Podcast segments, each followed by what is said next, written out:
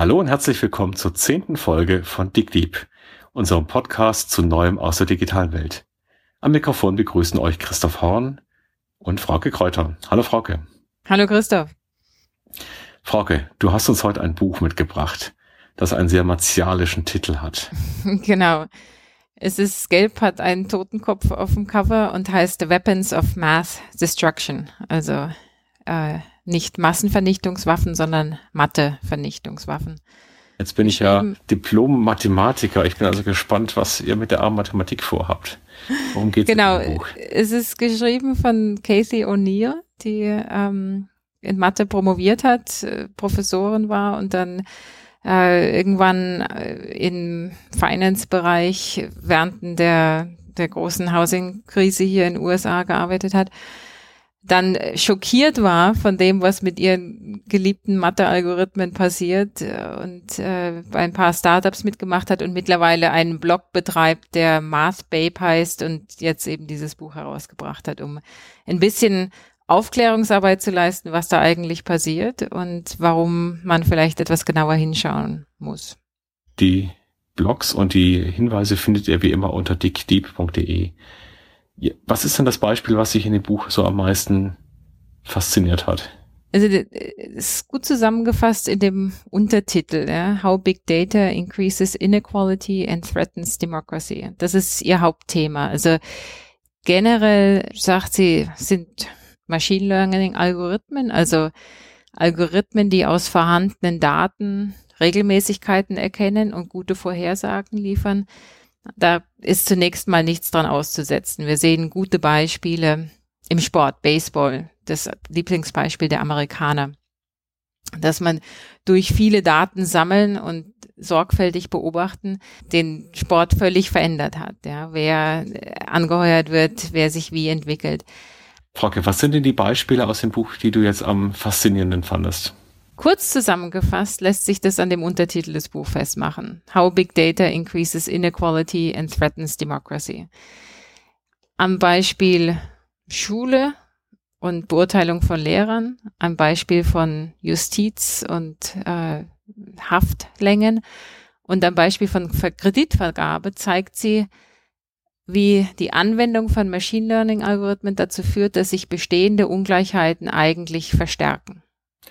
Das mittlere Beispiel mit den Haftlängen habe ich nicht verstanden. Worum geht's denn da? Es ist ja immer so, dass beurteilt werden muss, oder zumindest äh, wie im amerikanischen System, äh, mit beurteilt wird, wie lang, also wie hoch ist eigentlich die Gefahr, dass jemand wieder rückfällig wird. Ja, das ist sozusagen mit ein Kriterium für die Haftlänge oder eine Sache, die mit hineinspielen kann. Mhm. Äh, nicht in jedem Bundesstaat erlaubt, aber trotzdem mitunter benutzt. Und ähm, die Frage ist natürlich, was für Kriterien legt man da an? Ja? Und kann man sich die Person selbst anschauen, aber äh, mittlerweile gibt es natürlich für jede Person auch viele Daten drumherum. Was haben die vorher gemacht? Wo wohnen die? Welchem Viertel sind die aufgewachsen? Und ihr Argument ist, dass wenn man all diese Daten nimmt und Vorhersagen bildet, wie wahrscheinlich ist es, dass jemand wieder rückfällig wird, man ja letztlich das Schicksal einer Person dadurch beurteilt, was andere, die aus der gleichen Umgebung zum Beispiel, im gleichen ZIP-Code, in der gleichen Postleitzahlbezirk äh, aufgewachsen sind, getan haben. Also nicht deine eigene Geschichte, sondern Leute, die in einer ähnlichen Umgebung wohnen wie du. Das heißt, die amerikanischen Justizbehörden benutzen schon Machine Learning-Algorithmen, um solche Vorhersagen zu machen. Über Dritte. Ja. Also es gibt Scores, die entwickelt werden die ähm, solchen Informationen nutzen, genau wie bei den Kreditkarten auch. Also es gibt seriöse Kreditkarten-Scoring-Systeme hier, die auch sehr transparent sind. Aber es gibt eben auch welche, die einfach alle möglichen Daten, die über eine Person im Internet zu finden sind, verwenden, um Vorhersagen zu treffen, ob man den Kredit zurückzahlt oder eben wie wahrscheinlich es ist, dass man wieder rückfällig wird für ein Verbrechen. Das heißt, in, in beiden Fällen bei der Haftlänge und bei dem Kredit muss ich dann entscheiden, traue ich dem Algorithmus, der alle möglichen Daten einzieht, der eigentlich sehr gründlich sein könnte, aber auch sein Eigenleben hat, oder sitzt ein Mensch noch davor, der das in irgendeiner Weise überhaupt durchschauen kann und vielleicht auch kontrollieren kann?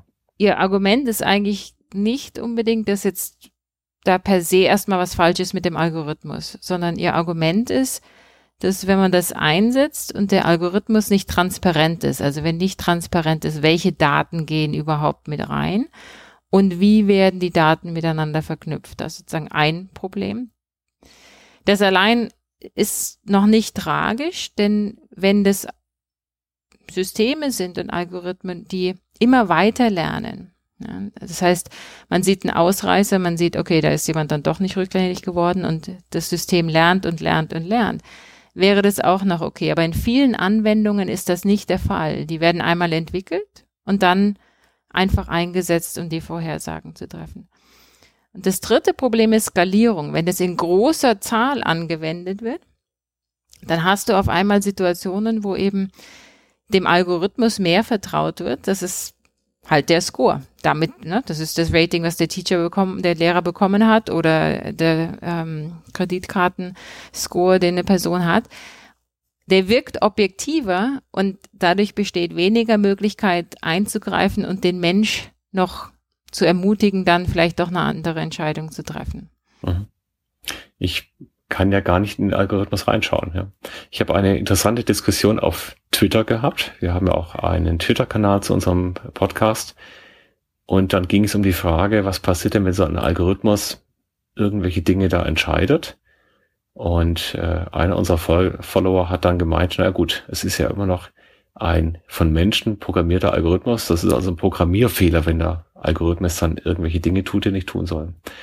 Ich habe ein bisschen anders argumentiert, denn gerade bei den Deep Learning Algorithmen, also wo wir neuronale Netze haben, die eigentlich komplett selbstständig aufgrund von Daten oder sogar unsupervised, also ganz alleine Muster erkennen, dann weiß ich ja gar nicht mehr, was da drin genau steckt. Ja, das heißt, ich sehe nur das Ergebnis, ich kann es an Testdaten nochmal kontrollieren, aber ich weiß dann im Realbetrieb gar nicht mehr, ob dieser Algorithmus irgendetwas macht, was mir nicht gefällt oder was er nicht tun sollte.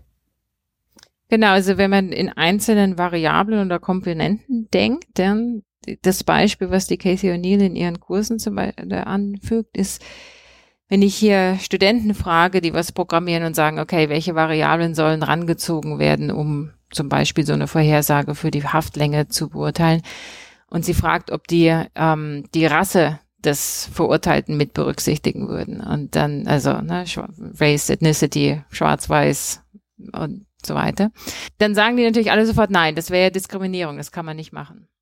Aber es gibt ganz viele andere Proxy-Variablen, die viel unauffälliger wirken, zum Beispiel der Wohnbezirk, die Postleitzahl, die aber letztlich nichts anderes sind, als solche Variablen auch mit so einzunehmen, weil die Leute hier zumindest nach wie vor sehr, sehr segregiert leben. Und wenn du die jetzt, solche Variablen jetzt in Machine Learning Algorithmen drin hast, kannst du mitunter gar nicht mehr beurteilen, mit welchem Gewicht die da hineingehen.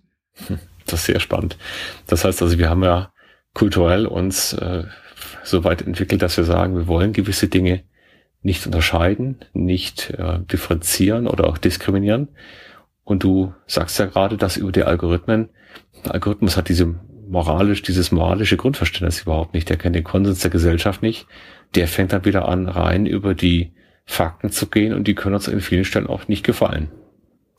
Naja, über die Fakten gehen klingt mir ein bisschen zu freundlich in dem Kontext. Denn äh, wenn das Fakten wären über die eigene Historie, also die zum Beispiel die Kreditwürdigkeit einer Person und man kann das aus der Vergangenheit beurteilen in die Zukunft hinein, das wäre ja noch okay. Aber das Problem ist ja, dass man Daten von Leuten nimmt, die ähnlich sind wie du. Mhm. Ja, und das kann gut funktionieren bei Amazon, wenn du was kaufst. Leute wie du haben das und das gekauft. Aber die Konsequenzen sind hier nicht so tragisch. Ja, aber wenn man das anwendet auf Bereiche, an denen tatsächlich Negatives und Negatives im großen Stil passieren kann, wenn sich der Algorithmus irrt, dann kann das schon problematisch werden. Das heißt, wir haben auch das, den Effekt der Self-Fulfilling Prophecy und auch der Sippenhaft, weil ich im falschen Wohnviertel wohne, kriege ich schlechtere Kreditbedingungen oder werde vielleicht später aus Haft entlassen. Genau, und dadurch verstärkt sich das, also Self-Fulfilling Prophecy, wie du gesagt hast, und das ist auch der, das, was sie eben versucht mit diesem Untertitel einzufangen, dass bestehende Ungleichheiten dadurch eigentlich noch verstärkt werden.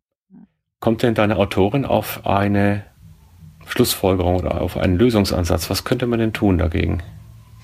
Also Transparenz ist ganz großes Thema. Und ähm, ich habe mit großer Freude gesehen, dass es auch zwei sehr interessante äh, Berichte gibt aus dem Weißen Haus von dem Chief Data Scientist DJ Patel und Kollegen, die sich mit dem Thema sehr ernsthaft schon auseinandergesetzt haben und ähm, da drin deutlich sagen, also nicht nur die Transparenz des Algorithmus, das geht ja nur bis zu einem gewissen Grade, wie wir gerade diskutiert haben, aber vor allem auch ähm, Transparenz, welche Daten werden verwendet, was geht da überhaupt mit rein und wie ist die Qualität dieser Daten. Ja? Und diese Sichtbarkeit herzustellen ist äh, von ganz entscheidender Bedeutung und ist natürlich oft, gerade wenn von Firmen diese Scores erstellt werden, durchaus was, was nicht jeder Firma lieb ist, weil die Secret Source dann nicht mehr ganz so secret ist. Ja, sind wir also schon bei den Fundstücken angekommen. Es gibt eigentlich zwei nette Fundstücke hier, die ich gern an den Tag, also den Lehrer, unseren Hörern ans Herz legen möchte. Ähm, das eine ist eine Webseite vom MIT. Auf die hat uns einer unserer Hörer aufmerksam gemacht. Ähm, dort kann man äh, beurteilen, wie in einer Situation, mit einem, also ein selbst, ein, eine kleine Karikatur, ein selbstfahrendes Auto fährt auf eine Kreuzung zu und die Frage ist, wenn jetzt die Bremsen versagen, was soll passieren? Und äh, dann wird skizziert, wohin das Auto ausweichen würde und in welchem Szenario der Fahrer stirbt, beziehungsweise die Leute auf der Straße. Also ich kann es jedem empfehlen, das mal anzuschauen. Es gibt einen Science-Artikel dazu auch, aber äh, das selber mal auszuprobieren. Äh, finde ich eine gute Übung, auch um selber mal drüber nachzudenken, wirklich, wie würde man moralisch oder welchen Moralinput würde man hier leisten. Das zweite Fundstück ist das ähm, neue Buch von Mark Ellsberg, den wir ja schon in der letzten Folge mal angesprochen hatten. Genau, das also, neue Buch heißt Zero, kommt jetzt gerade auch als Taschenbuch raus und man kann ihm im Dezember auch in Hamburg hören auf unserer Weihnachtsfeier von P3. das allerdings intern ist, da wird er auch als, als Speaker da sein, weil er natürlich mit diesen Themen Daten, äh, Integration von Netzen und so weiter ganz spannend ist. Wir haben ihn auch in der letzten Folge schon erwähnt. Zero, also von Mark Ellsberg. Ja, damit genau. sind wir durch für heute. Christoph, was erwartet uns beim nächsten Mal? Ja, ich bin gerade unterwegs im Silicon Valley und beschäftige mich mit der Frage, wie funktioniert die Inkubation im Vergleich zu den Corporates und daraus machen wir dann beim nächsten Mal eine ganze Folge. Okay, freue mich drauf. Viel Spaß noch in Palo Alto. Dankeschön. Bis dahin. Tschüss. Ciao.